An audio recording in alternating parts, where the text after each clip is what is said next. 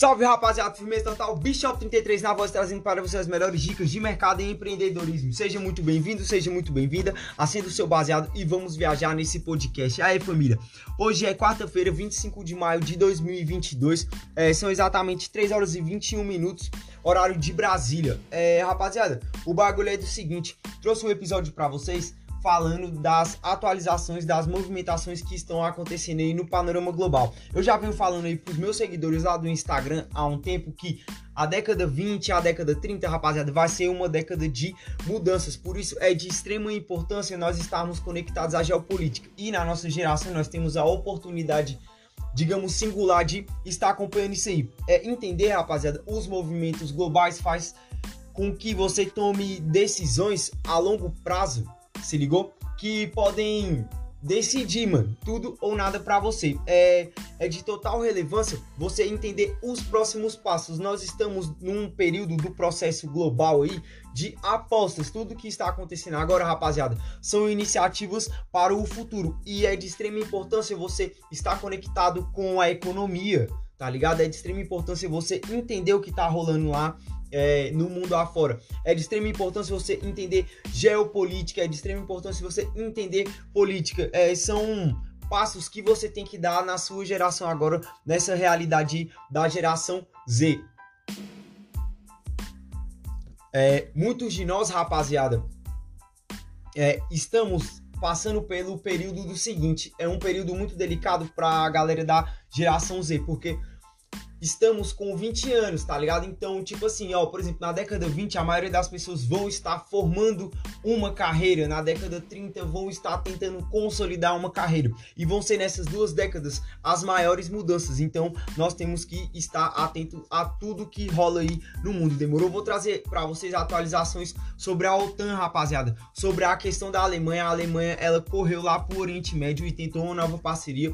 O Joe Biden essa semana tava lá no Oriente, lá na Ásia, ele visitou ali o bloco dos países quadriláteros, que é uma parceria ali de colaboração entre um país ocidental, que no caso é os Estados Unidos, e quatro países lá do extremo Oriente. Também vou falar aqui, rapaziada, algumas movimentações por parte da Rússia dentro dessa guerra aí, tanto a guerra militar quanto a guerra econômica, entendeu? A software e a, as demais coisas relacionadas a Rússia em específico. Também vou falar da China, rapaziada. Eu mostrei para vocês aí lá nos stories é alguns vídeos que eu consegui através do Telegram do lockdown que rolou lá, se ligou? O Estado chinês invadindo as casas para fazer teste nas pessoas, é, tomando os animais das pessoas, é, tinha até um vídeo, rapaziada, que eu acabei excluindo, que era o cara torturando o cachorro, se ligou? E também vou falar aqui sobre o panorama aí político que tá rolando no Brasil, que não é um assunto de muita relevância, dá pra ver que sempre tá nos top trends aí,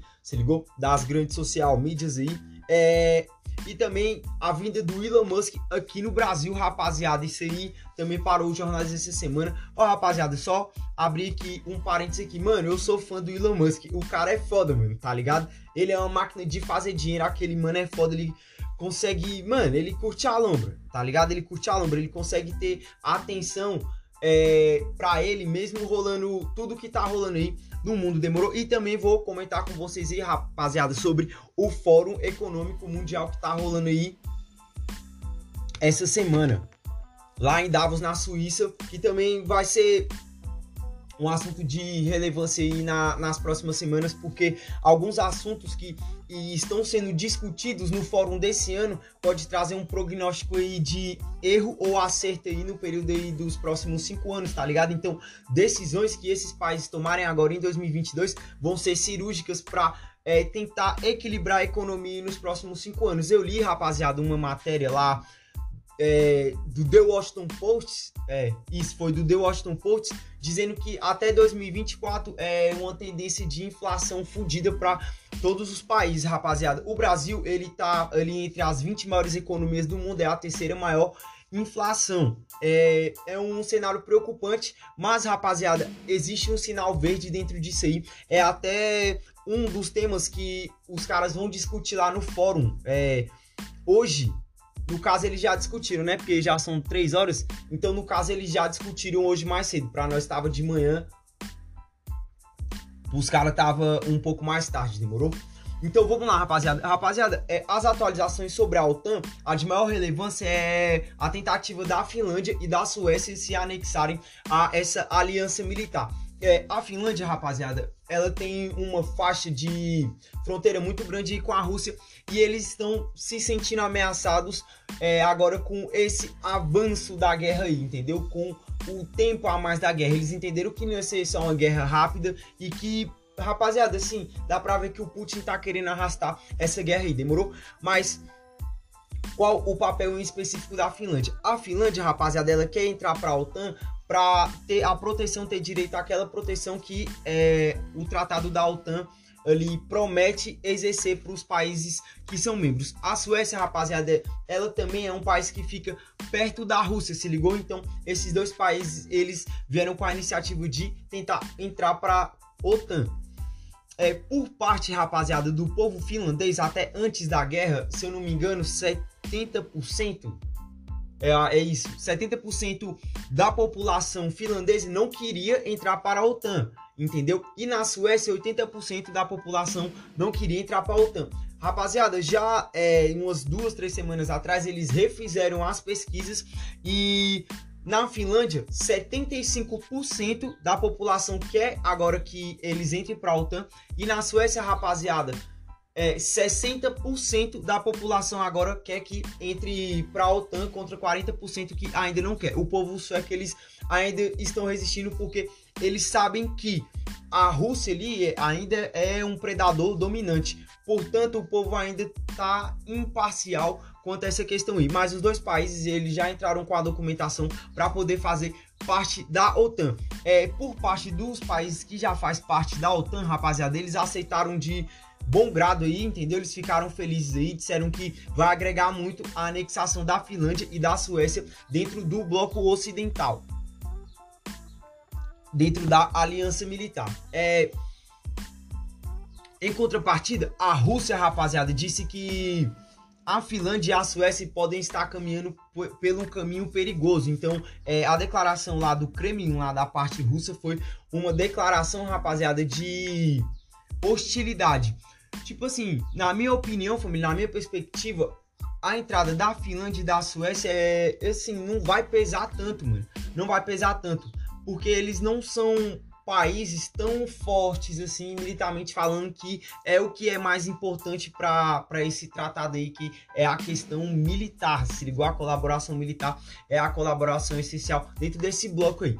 É, a maioria dos países, se ligou? Eles estão querendo sim que a Finlândia e a Suécia entre, entendeu? Para eles vai ser uma resposta aí de moral, se ligou mostrar para a Rússia lá que, mano, nós não tá tão fraco assim. Mas tem um país, rapaziada, dentro do bloco que é um país que tem voz no bagulho, que não quer que esses dois países entrem dentro da OTAN e eu vou falar é, qual país e porque não quer que esses dois países sejam anexados ao bloco. O país, rapaziada, que não quer que é, esses dois países entrem para a OTAN é a Turquia, rapaziada. A Turquia, ela tem um problema que é do seguinte: dentro da Turquia, rapaziada, tem uma população chamada curdos. Se ligou? Essa população, rapaziada, é uma população apatriada, ou seja, é uma nação, mas que não tem um país, tá ligado?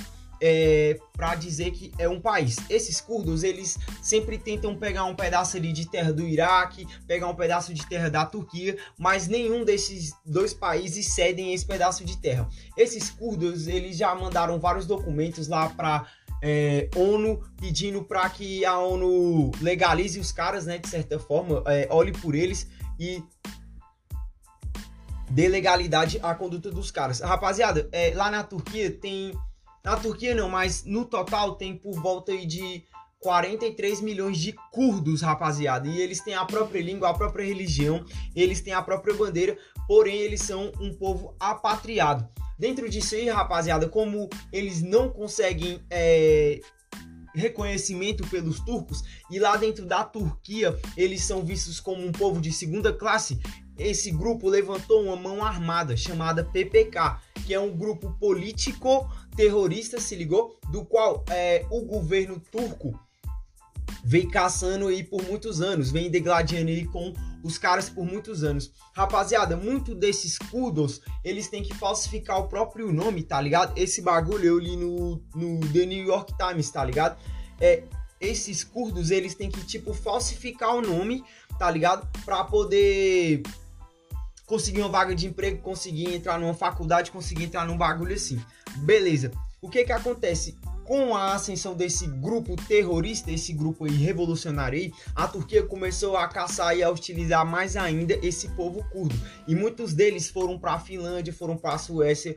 Alguns tentaram ir para a Grécia, mas lá na Grécia também eles foram muito hostilizados porque a Grécia e a Turquia têm uma guerra cabulosa ali, tá ligado? Por causa de uma faixa do mar, se ligou?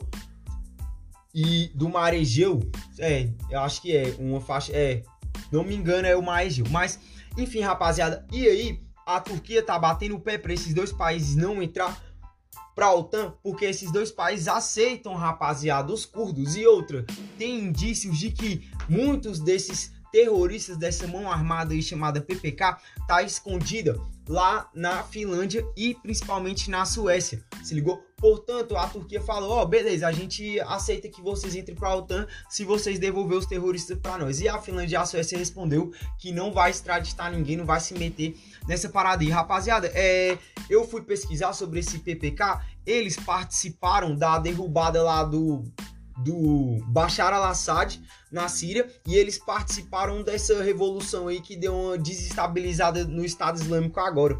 Então, é tipo assim, para os países mais ocidentais eles já ajudaram lá em algumas coisas, mas é, a gente sabe que eles também têm interesses ali no Iraque, se ligou na própria Turquia. Então é muito mais um interesse de terra deles e o interesse deles se consolidarem como uma nação do que mesmo uma corrida é, digamos assim, terrorista, tá ligado?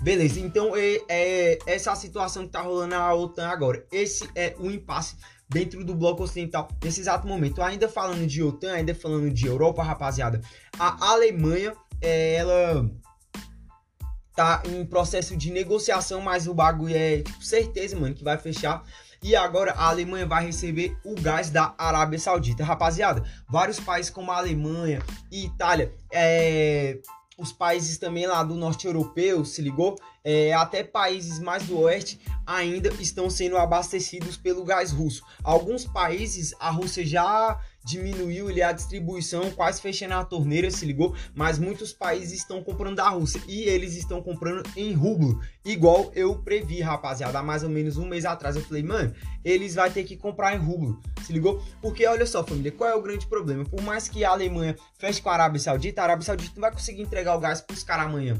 E outra, eu vi uma declaração lá do príncipe lá da Arábia Saudita, ele falou que para conseguir entregar o gás alemão e ainda não deixar falando para os outros países que já têm parceria, eles iam ter que aumentar a produção em 30% e eles iam ter que otimizar a refinação do bagulho em 60% tá ligado? Então é um processo que demora aí, num, tipo assim, mano, se eles fizerem muito rápido e perfeito, é 5 anos pelo menos.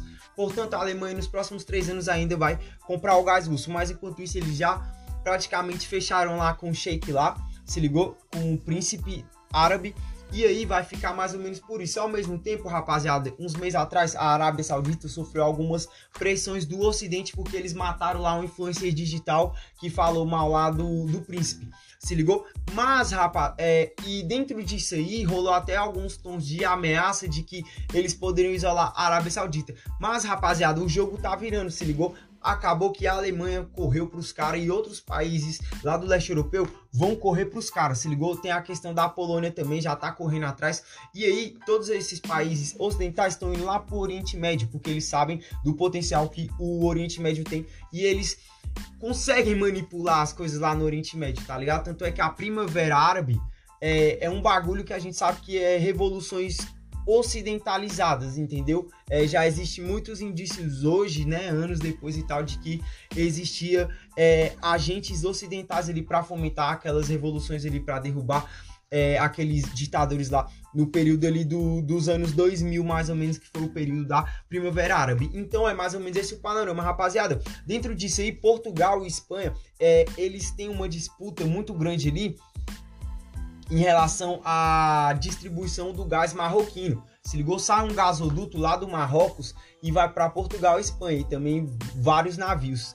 Dentro disso aí, o que que acontece, rapaziada? Tá rolando disputa entre Portugal e Espanha. Se ligou? Pra ter mais gás marroquino. Essa é a verdade. O Marrocos é, deu a resposta dizendo que se algum dos países quiser mais gás, vai ter que atender algumas demandas deles lá. Aí tem algumas demandas lá, rapaziada, até de limpeza étnica, tá ligado? Ou seja, matar a outra raça lá para eles poder ficar dominando o bagulho, se ligou? Portanto, tanto Portugal quanto Espanha ainda não deram uma resposta em relação a esse outro país também, rapaziada, que já tá correndo atrás de parceiros em relação ao gás, é a própria França. Se ligou? O Macron deu umas declarações essa semana aí que eles vão tentar reverter o bagulho o mais rápido possível. Mas é igual eu falei, rapaziada, os europeus agora eles vão andar com o tanque pela metade, entendeu? Os europeus eles agora vão aprender a botar 10 de gasolina igual é aqui no Brasil, se ligou?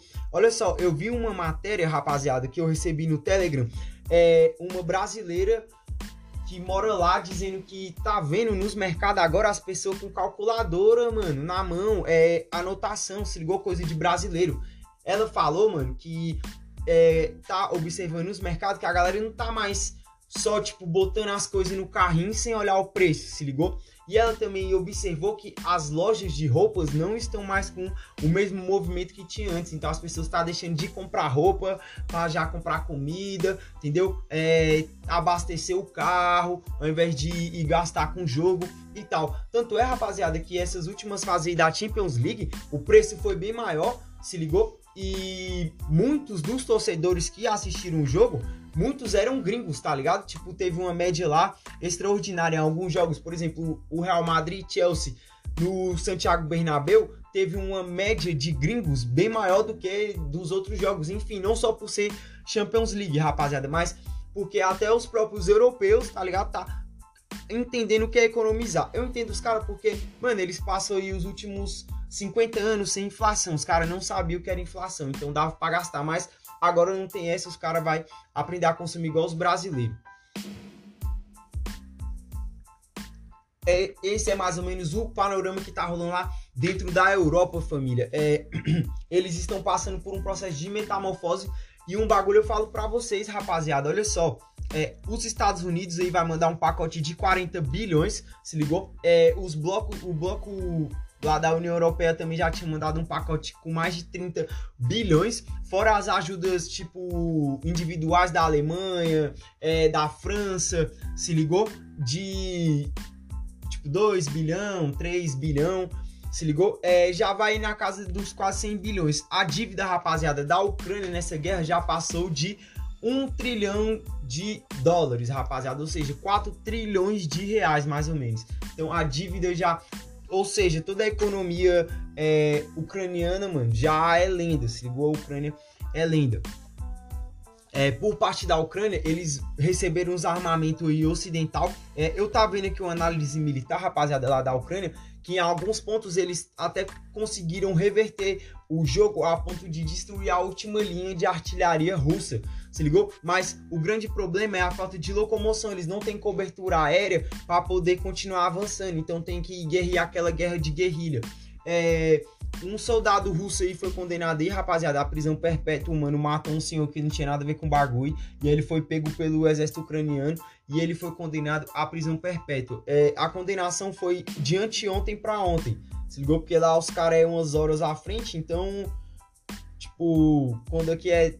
Quando lá é 3 horas, tá ligado? Aqui ainda é de manhã, mais ou menos isso aí. Então, rapaziada, é.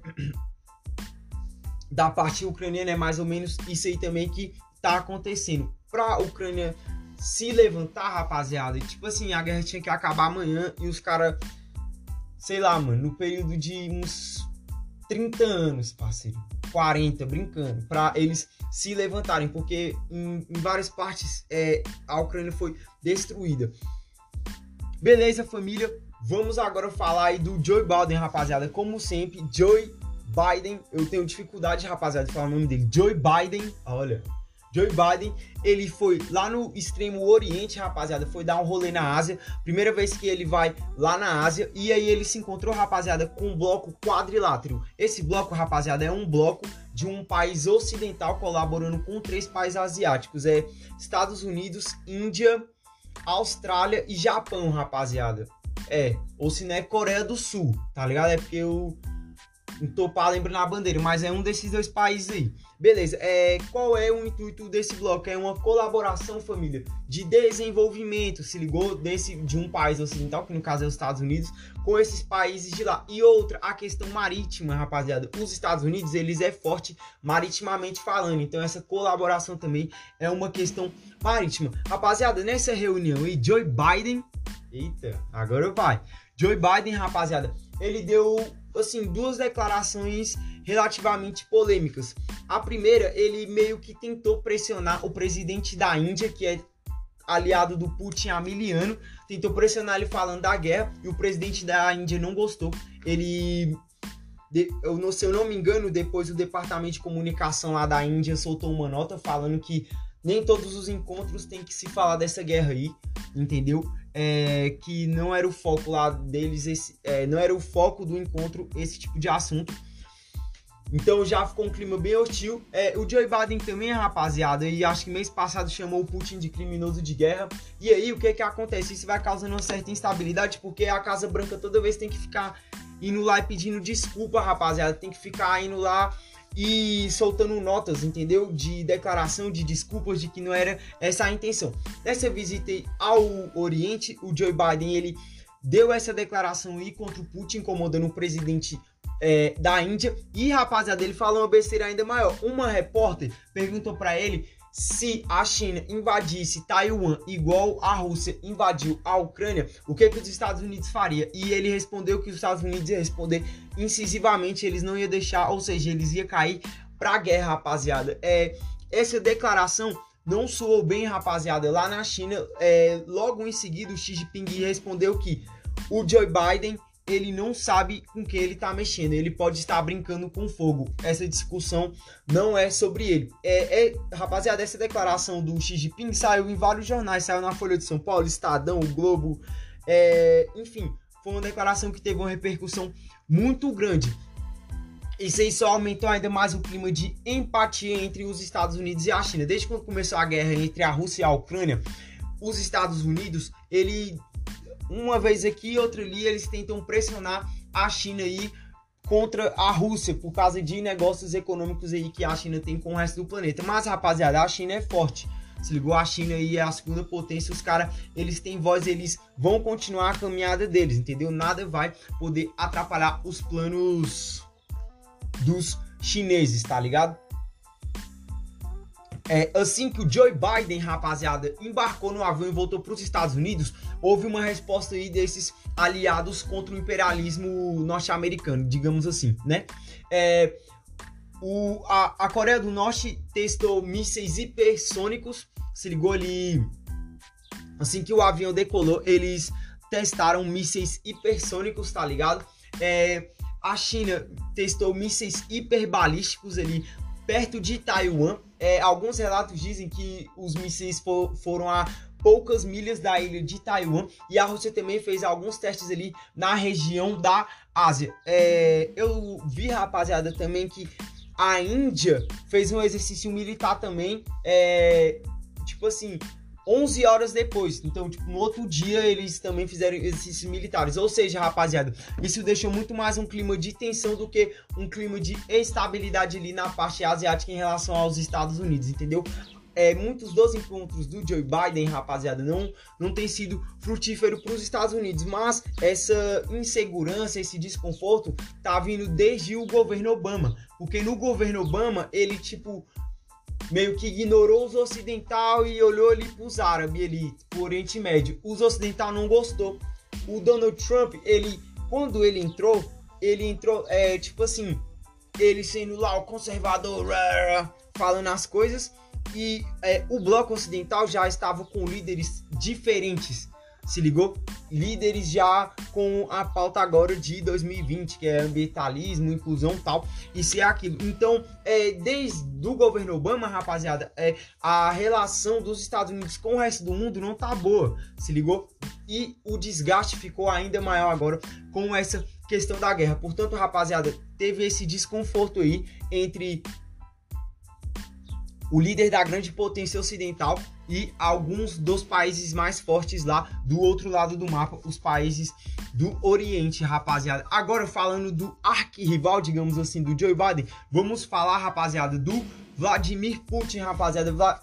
Rapaziada, o bagulho é o seguinte, o Vladimir Putin agora ele é o inimigo do Ocidente, ele é a, a grande presa a ser capturada aí pelo Ocidente. Lá na parte, rapaziada, do Vladimir Putin saiu umas fake news essa semana aí, velho, muito engraçada, dizendo que ele foi picado por uma abelha e foi parar no hospital. Saiu uma fake news dizendo que o mano tava com câncer, velho, tá ligado? Tipo, estão inventando, rapaziada, é um monte de história também. Tipo assim, eu sei que na área da internet a fake news vai fazer parte. O sensacionalismo, a explosão vai fazer parte. Se ligou? Isso faz com que as pessoas mais velhas, principalmente, caiam, rapaziada. Se ligou? Meu coroa lá, mano, direto ele clica lá no vídeo lá. Tipo, veja esse gol incrível. Aí ele vai ver um gol normal, tá ligado? Então é normal agora ter a fake news. Não vai ter como extinguir ela da, da rede social. Pelo menos se tiver como, mano, vai demorar muito. Vai ter que ser um controle muito mais abrangente do que os caras conseguem operar hoje, né? Então, por parte lá da, do Putin, por parte é, da Rússia em si, né, rapaziada? Que Putin e Rússia é um só.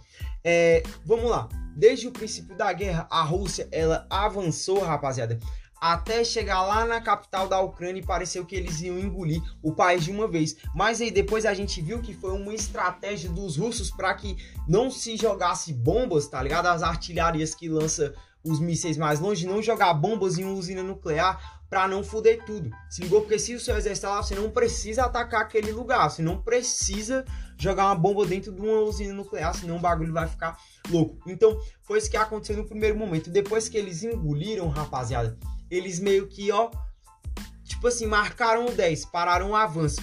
Entendeu? Mas isso era uma estratégia deles. Quando eles pararam o avanço, eles já estavam na capital e parecia que estavam já, nossa, perdido para a Ucrânia.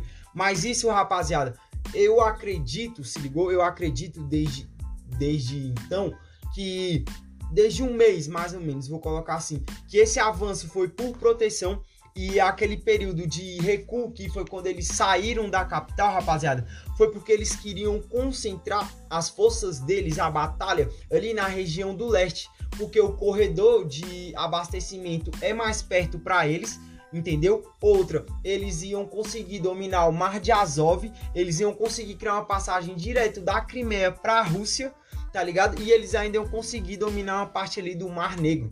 Então foi por isso que eles recuaram para perto ali da, da fronteira russa. E outra, para eles dominarem de fato a província de Lugansk e Donetsk.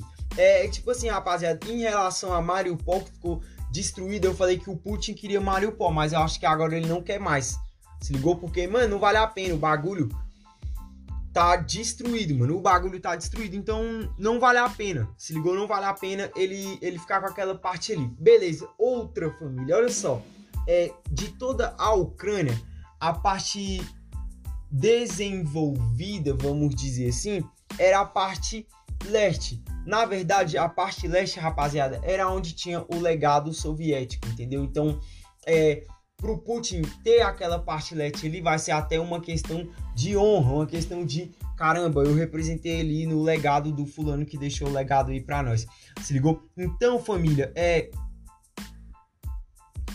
agora é notável que a ideia dos caras é ficar com a parte leste e outra. Eu tô vendo, rapaziada, que a Rússia, o Vladimir Putin, ele quer continuar essa guerra, ele não quer acabar com essa guerra tão cedo. Porque assim que começou a guerra, veio as sanções e aí eu acredito que os países ocidentais pensaram, é, a gente vai assustar todo mundo, todo mundo vai correr pro lado de cá vai deixar eles isolados. Ninguém vai se virar as costas para nós e colar com os caras. A partir do momento que os Estados Unidos é, sancionou os caras, assustou. Mas quando tirou, rapaziada, o dinheiro dos oligarcas, aí assustou ainda mais. Aí todos os países ficou com medo. Se todos os países ficou de segunda. Essa é a grande verdade. E aí isso fortaleceu o mito do anti-imperialismo americano, aquela lenda de vamos derrubar os Estados Unidos que vem imperando, vem dominando e vem acabando aí com o nosso progresso e tal. Então isso fortaleceu muito esse discurso, se ligou? É, as sanções, rapaziada, foram tendo um efeito contrário, se ligou? É, pró-Rússia, em, em vários fatores, se ligou? Porque isso fez com que os países não deixassem, tipo assim, mano, ninguém, ninguém tá, assim, é, como é que eu vou dizer isso? Ah, beleza. Nenhum dos países, rapaziada, do planeta, fora os do bloco ocidental, tá deixando de fazer negócio com a Rússia, não. Pô, o Brasil tá comprando. É... Caramba. O Brasil tá comprando fertilizante. Se ligou? É, Índia comprando gás.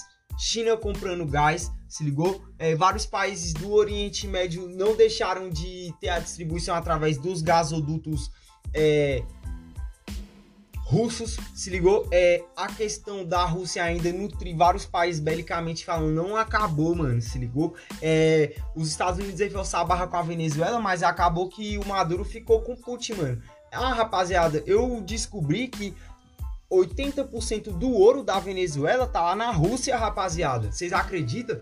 80% do ouro da Venezuela tá lá na Rússia, mano. Olha só que triste, mano.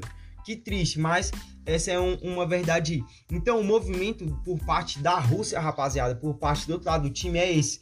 A Rússia acabou que ela agregou força. Eu vi no gráfico aqui, nos últimos seis anos, a economia da Rússia tá no hype. Dos últimos seis anos pra cá, os caras tá no hype, mano. Se ligou? Pode acreditar, mano. O rublo tá subindo cabuloso, entendeu? Outra, rapaziada, os países da Europa, eles estão comprando em rublo, igual eu falei, entendeu? Eu sabia, mano, não tem como.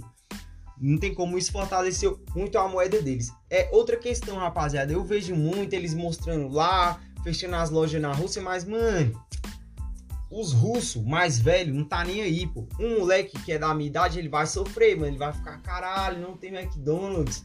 Se ligou um mano que nasceu ali em 1995, entendeu? Já tem altas coisas do ocidente lá. Ele já cresceu assistindo o, Walt Disney comendo McDonald's não ter isso para eles deve estar tá difícil, mas eles vão superar, mano. Fora isso aí, é, esse movimento aí da Rússia tá até que dando certo, mano. Eles estão fechando é, com outros países, entendeu? Porque eles estão fortalecendo o discurso anti-Estados Unidos. Estão falando, os Estados Unidos vai é, embargar sua grana igual fez aqui com um agente do lado de cá. Então isso aí tá deixando os caras mais forte, rapaziada. Mais forte, pode acreditar. Ainda falando, rapaziada, do, do time. Vou colocar assim: time. É, russo-chinês, rapaziada. Ainda falando do time russo-chinês, agora eu vou falar aqui da China, rapaziada. Vou trazer para vocês aqui é, é, os fatos lá sobre o lockdown que tá acontecendo lá. Vou também trazer para vocês os exercícios militares que os chineses estão fazendo. Se ligou? Então, vamos lá, rapaziada. Por parte da China, o que, que acontece? A China hoje está passando por um lockdown cabuloso, se ligou? Lá eles estão com a campanha de CV19 zero, entendeu? Eles querem extinguir de vez aí o vírus. E para isso, rapaziada, eles estão invadindo apartamento. Eles isolaram, rapaziada, toda a cidade de Xangai. Para quem não sabe, a cidade de Xangai ela é a mais importante do mundo. Lá é a fábrica do mundo e o porto de Xangai também é o mais importante do mundo, se ligou? E aí, é, lá tá tudo fechado, ninguém pode sair de casa, ninguém pode fazer nada. O, a China anunciou segunda-feira que eles vão lançar um pacote de medidas, entendeu? Contra é, um pacote de medidas para dar uma aquecida lá na economia deles, para dar uma reajustada na economia para tentar dar uma respirada. Enquanto isso, rapaziada, é 200 mil pessoas, se eu não me engano, elas estão presas dentro de casa dependendo do abastecimento do Estado para poder sobreviver. Rolou uma imagem até acho que umas duas, três semanas atrás de um senhorzinho que botou a geladeira na varanda para dizer que tava é, sem comida. Eu também consegui receber uma imagem no Telegram, porque é difícil você conseguir coisas que vêm da China, de um é, de uma operação deles lá é, contra a Covid-19, invadindo os apartamentos, enfim, rapaziada. É um extremo estado de. Um extremo estado abusivo, né? Mas essa é a realidade deles.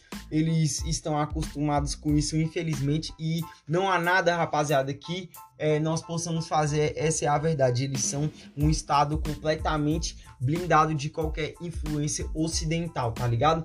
E aí, rapaziada, é, é essa questão do lockdown, rapaziada, eu vejo alguns especialistas falando que pode ser uma estratégia da China para piorar ainda mais a situação global, se ligou? Meio que tipo assim, é, se eu for pro inferno, eu vou levar você junto tá ligado? Então é mais. É, alguns dizem que pode ser isso, a questão de eles estarem com esse lockdown também para sabotar os Estados Unidos que não vem com uma boa gestão global, se ligou? De certa forma faz sentido, rapaziada, porque dentro de tudo isso aí, vários países comprou yuan, até o Brasil comprou yuan, se ligou? A China ela criou o Swift deles lá, entendeu? Então eles têm agora a forma também de circular a grana deles da mesma forma que o bloco ocidental e a China ela tá puxando o bonde pro BRICS. Entendeu? A China tá puxando o bonde pro BRICS, eles estão insistindo, eles tá puxando o bonde, entendeu? Então tá dando pra ver, rapaziada, que essa questão também do lockdown pode ter sido uma estratégia chinesa, entendeu? O chinês, rapaziada, aquela galera do, do Oriente, eles eles, rapaziada, eles não não se, se for pra se eles tiver, mano, precisando arrancar o braço com a própria mão, tá ligado? Arrancar o braço com a própria mão para poder sobreviver, eles vão arrancar, velho. Eles vão arrancar, eles não vai lá no médico pedir anestesia não, se ligou? Então, rapaziada, eu não, não duvido que seja assim uma estratégia. E se for, deu muito certo, porque aí muito também favoreceu a China, por mais que vá dar uma encolhida na economia e a China vem com uma oscilação de certa forma ali desde no final de 2015 ali pro começo de 2016, eles não vai se importar em aguentar mais um pouquinho não, rapaziada, entendeu? Porque a China entendeu que não pode mais ter bipolaridade, não vai ter mais dois times. Agora é um time só, que no caso se for para ser vai ser Estados Unidos e Europa ou se for para ser vai ser o bloco russo ou chinês, tá ligado? Não e os chineses já entenderam isso aí. E ainda dentro disso aí, rapaziada, eu venho falando para vocês há algum tempo que a China, ela agora é o segundo maior exército do mundo. O, pa o país que, que mais investe em arma, militarismo é os Estados Unidos em primeiro e a China é o segundo, entendeu? A China ela vem surpreendendo aí nas últimas décadas pelo investimento que eles têm feito lá no seu exército. E rapaziada, dentro disso aí, a China tem feito vários exercícios militares, se ligou?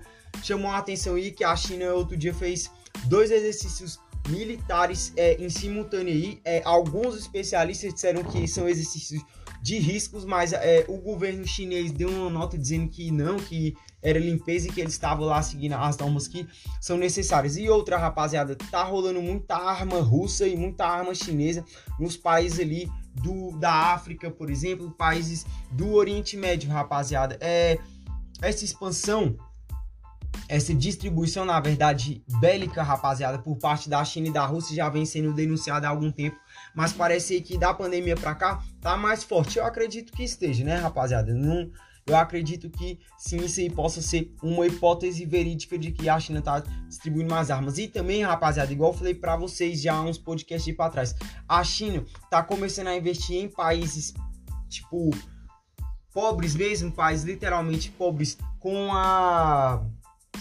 com o discurso do anti-imperialismo norte-americano que eu já citei aqui para vocês, entendeu? É... Dentro disso aí, rapaziada, é, fora o lockdown e os exercícios militares, tem esse subsídio aí chinês para o restante do planeta. E outra, rapaziada, a China, ela tá disposta a entrar na corrida espacial.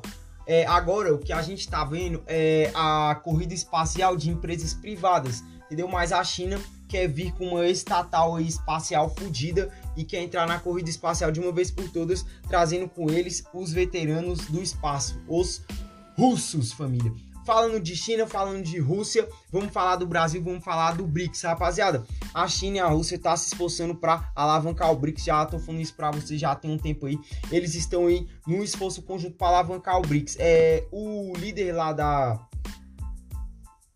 um dos líderes lá da Rússia, ele falou que o Brasil e a China têm que entrar no, no conselho, ou Brasil e a Índia, desculpa, eles têm que entrar como definitivo no Conselho de Segurança da ONU, se ligou? Então, é a China, a Índia e a Rússia, eles estão tentando alavancar o BRICS, eles estão tentando levantar o grupo aí que vai tentar bater de frente lá com o bloco ocidental, tá ligado? Bacana, rapaziada. Agora vamos puxar aqui o bonde, falar um pouco das eleições aí. Rapaziada, as eleições tá cada vez mais perto, se ligou? É, esse primeiro semestre, mano, tá passando muito rápido. Daqui a pouco tem eleições e a corrida tá mais ou menos no seguinte, rapaziada. Igual eu expliquei para vocês, por parte do Bolsonaro, ele vai vir com a campanha populista de ir lá falar com as pessoas, vai subir a live por causa da área da tecnologia, entendeu?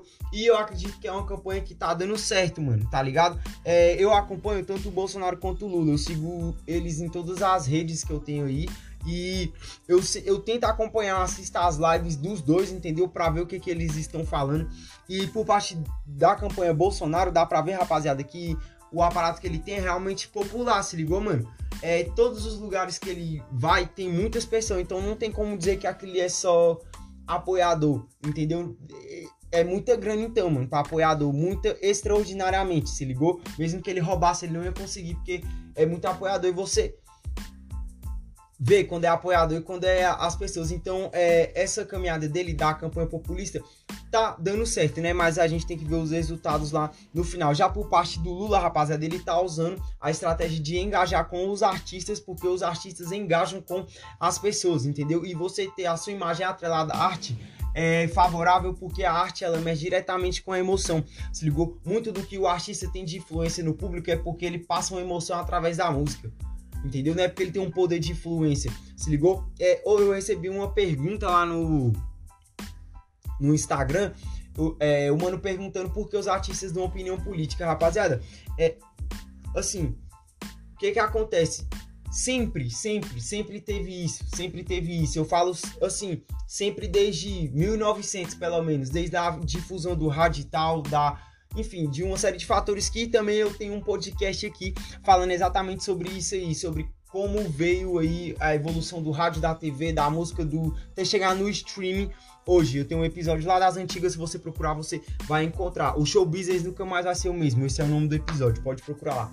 Então, rapaziada, então desde 1900 pra cá sempre tem essa questão da opinião política. Nos anos 60 foi o Gilberto Gil, foi eles Regina, é, deixa eu ver, foi Chico Buarque, enfim, nos anos 80 ali já foi Raul Seixas, né? É, o, o Mano Lau do Legião Urbana lá, Renato Russo. Nos anos 90 eu acho que assim, Mano Brau, Cidade Negra, tá ligado? É, e a, nos anos 2000 agora o ativismo é mais feminino, então é tipo Anitta, deixa eu ver, mano. Luísa Sonza também, tipo assim, mais ou menos, mais ou menos nessa pegada aí, entendeu? Então o Lula ele tá engajando com, com os artistas porque ele entende que o ciclo revolucionário funciona igual o ciclo artístico, tá ligado? É, o ciclo revolucionário ele vem e passa, e o ciclo artístico é a mesma coisa. É o discurso lá que o Gilberto Gil tinha, o Chico Buarque tinha era diferente do que o Renato Russo já tinha e diferente do que, sei lá, o Mano Brown tinha, entendeu? E eu tenho certeza que o discurso da Anitta é bem diferente do que o discurso do Mano Brown, se ligou? Então, é, a questão artística, ela é completamente é, usada pela política, entendeu? Para despertar sentimento. E essa é a estratégia do Lula. Eu também acredito que tá dando certo porque ele tá conseguindo engajar com os jovens. Talvez ele não consiga ganhar, mas aí ele vai ter um diferencial em relação ao Bolsonaro que é legado. O Lula ele tem um legado, mano, se ligou? É, a galera vê ele como um mito. Então, é, beleza, se ele não engajar nessa eleição, na próxima eleição, boa parte do eleitorado dele já vai estar tá uns com 30, boa parte com 25 anos de idade. Então já vai ter uma voz, uma repercussão bem maior e uma amplitude bem maior de votos lá pro partido dele em si, pro projeto dele em si, porque Diferente do Bolsonaro, o Lula ele vem com um projeto, mano, entendeu? Ele tem um projeto lá dos anos 80 pra cá de caminhada. O Bolsonaro, por mais que ele tenha engajado na política e hoje ele é presidente, eu não desacredito que também tenha sido um projeto, tem uma diferença, tá ligado? A diferença é meio que óbvia, se ligou? Então, é, o cenário político é mais ou menos esse, rapaziada. Olha só, família, pra ser sincero com vocês, é, eu não acredito muito em pesquisa eleitoral, tá ligado, mano? Eu não acredito muito em pesquisa eleitoral, não, mano. Eu acho que o, o termômetro, mano, o termômetro, ele ele é quando chega lá no dia da apuração. Esse é o verdadeiro termômetro, tá ligado? Já rolou muita guerra de falsificação e desinformação em várias eleições pelo mundo, tá ligado? Não só no Brasil, mas é, da mesma forma que já rolou em outros países que pareciam ser incorruptíveis, tá ligado? Aconteceu. Então no Brasil também pode acontecer. Portanto, o que vale é quando os votos tá contado lá e o bagulho foi fechado. Mas vocês podem ter certeza de uma coisa, rapaziada. Essas eleições do Brasil são as mais importantes da história, rapaziada. Eu tenho certeza que o mundo todo tá olhando para as eleições do Brasil. Até porque, rapaziada, é uma disputa, tá ligado? Do qual, é, se um ganhar, ele vai dar uma atrasada na agenda dos caras. E se o outro ganhar, ele vai acelerar o processo. Se ligou? Então, é, de certa forma, rapaziada, é, essa é a lição mais importante da história, família. O bagulho é o seguinte, Elon Musk aqui no Brasil, né? O Elon Musk colou aí no Brasil, fechou uma parceria com o Brasil, o mano prometeu que vai trazer Wi-Fi, vai monitorar a Amazônia, o mano prometeu que vai fazer muita coisa. Beleza, rapaziada, o Elon Musk veio no Brasil já Antes disso, já tinha uns rumores aí e tal que o mano ia fechar com o Brasil. E ele ofereceu o serviço de monitoramento, vai botar Wi-Fi nas escolas aí, lá da Amazônia lá. E dentro disso aí, rapaziada, eu vi muita. Eu, eu vi muito. Eu li os comentários das pessoas, tá ligado? Pra ver a opinião do povo em relação a isso aí. E rapaziada, eu vi uma histeria grande, tá ligado? E não um entusiasmo. Porque, olha só, família, vamos lá. O bagulho é o seguinte: o mano vai monitorar, rapaziada. Se ligou? Mano, vai monitorar, rapaziada. Ele vai monitorar. É, tem uma grande diferença, se ligou? Ele vai monitorar, mas tem uma grande diferença em monitorar e em ter propriedade material, conhecer o lugar, se ligou? Conhecer a geologia ali do lugar, entendeu? A geografia mesmo. Vai demorar muito, rapaziada, pro processo de, vamos dizer assim, exploração da Amazônia, se ligou? Eu acho que ainda demora uns 10 a 15 anos para acontecer. Na minha opinião, até que é demorado esse período de 10 a 15 anos, porque, tipo assim, é, com a falta de recursos, rapaziada, era esperado que eles acelerassem esse processo, mas muita coisa tem que acontecer para que eles consigam a, começar, pelo menos, esse processo aí. Mas uma hora vai acontecer, rapaziada, vocês podem ter certeza disso. Mas, enquanto nós pudermos é, desacelerar o processo, melhor vai ser pra nós. O que eu acho engraçado é que os caras do lado de lá, mano, não tem mais nem floresta e quer vir falar de nós que mantém 60% da nossa floresta preservada. Entendeu? É. Mas é isso aí. E ao mesmo tempo o Brasil tá pagando crédito, pagando o pato cabuloso, porque o Brasil assinou um pacto de crédito de carbono. E aí o que que acontece, mano? É. O Brasil cumpre o pacto e não está recebendo a grana. O Brasil não recebeu ainda os, acho que 40 bilhões de dólares que era para ele ter recebido aí do governo americano aí por causa do pacto de crédito de carbono, tá ligado? É, beleza, família, minha, minha visão em relação ao Elon Musk ter vindo pra cá, mano, o cara vai mapear, vai, se ligou? Vão estudar, vão estar vão tá lá no bagulho vai, mano, mas uma hora ia acontecer, rapaziada. O que nós brasileiros temos que fazer é tentar aproveitar isso aí, mano. Se ligou? Porque o mano pode trazer desenvolvimento, tá ligado? O mano pode qualificar a nossa empregabilidade, se ligou? Trazer funções que nem tem aqui, mano, entendeu? E conseguir proporcionar, se ligou? O Brasil é muito atrasado em relação à tecnologia e Rapaziada, a gente precisa de tecnologia, mano. Mano, precisa de tecnologia. E o Brasil, ele é muito atrasado, e principalmente tecnologia de defesa. Se ligou? E monitoramento é tecnologia de defesa. Enfim, rapaziada.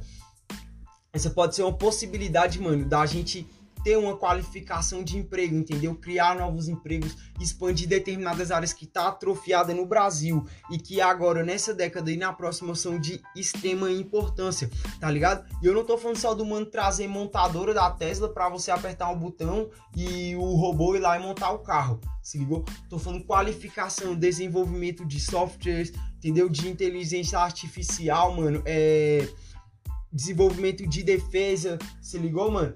É esse tipo de tecnologia mais avançada. É o, o, o Brasil cedeu pro Elon Musk também uma estação espacial, rapaziada. Então, nós vamos ter foguetes da SpaceX aqui no Brasil. Então, pode ser uma oportunidade do Brasil também entrar no ramo tecnológico. e é igual eu expliquei no Instagram. Isso é uma faca de dois gumes, rapaziada. Portanto, é, você tem que entender que é negócios, mano, entendeu? É, ceder aqui para ganhar aqui também. E ainda falando do Elon Musk, rapaziada, olha só. O Elon Musk ele comprou o Twitter, eu não comentei muito sobre porque eu tava tentando entender qual foi a lombra. E olha só, rapaziada, eu cheguei mais ou menos numa conclusão, tava pensando umas ideias, eu vou passar aqui a visão para vocês. Rapaziada, o Elon Musk, ele está desenvolvendo um projeto chamado, chamado Neuralink. Esse projeto, rapaziada, o primeiro estágio dele é capacitar pessoas com deficiência física a controlar é, braços mecânicos, perna mecânica, entendeu? Conseguir até trazer é, a mobilidade para a pessoa com a coluna vertebral completamente é, o, é, humanoide, biosintética no caso, né? E aí, é, essa é a primeira parte do projeto. A segunda parte do projeto, rapaziada, é uma tecnologia aí para a pessoa ficar super inteligente. Eu tenho um episódio completo, rapaziada, explicando sobre a Neuralink aqui no meu podcast, se ligou? E aí, rapaziada, um dos desenvolvedores do projeto falou que para dar certo essa segunda parte do plano, eles precisam de um data center gigante, eles precisam de uma cadeia de dados, rapaziada, extraordinária, se ligou? Eles precisam de muitos dados, rapaziada, para conseguir de fato desenvolver essa tecnologia que vai se conectar com o cérebro e com algum Wi-Fi e satélite. E se você pensar assim, quantos quilômetros tem o Brasil, já te entregar a resposta. Se ligou? É, e rapaziada, vamos pensar aqui. Qual é a rede social? Na verdade, qual é o centro de difusão de informação mais rápida que tem para a população? Twitter, rapaziada. As notícias sempre saem primeiro no Twitter. E qual é a rede social, mano, que você vai lá e fala tudo, mano. Se ligou, bota os teus podres. Se você fuma baseado e sua mãe não sabe, você vai lá no Twitter e fala, eu fumei o baseado. Qual é? Twitter, rapaziada. É, então todas as informações que o Elon Musk precisa para a segunda parte do projeto tá no Twitter. Por isso que eu acho que ele comprou o Twitter por causa disso. Rapaziada, isso é uma hipótese que se eu acertar, eu vou acertar lá em 2040. Mas, mano, se eu acertar, mano, eu tirei foi onda no bagulho, foi cabuloso, tá ligado? Mas essa é uma hipótese que eu pensei, mano, porque eu tô estudando esse bagulho da Neurolink, rapaziada, desde a primeira vez que eu vi esse bagulho, entendeu? Eu acompanho o, o, a pesquisa dos caras. Eu tenho um episódio completo explicando aqui da Neurolink. Você pode voltar aí uns episódios para trás, escutar esse episódio, rapaziada, e volta aqui e escuta essa lombra e vê se o bagulho faz sentido, rapaziada. Pois é, família, esse é o episódio de hoje. Como eu falei para vocês, atualizações do panorama global. Aqui é o Bishop33, segue lá no meu Instagram, arroba Bishop33. É nóis.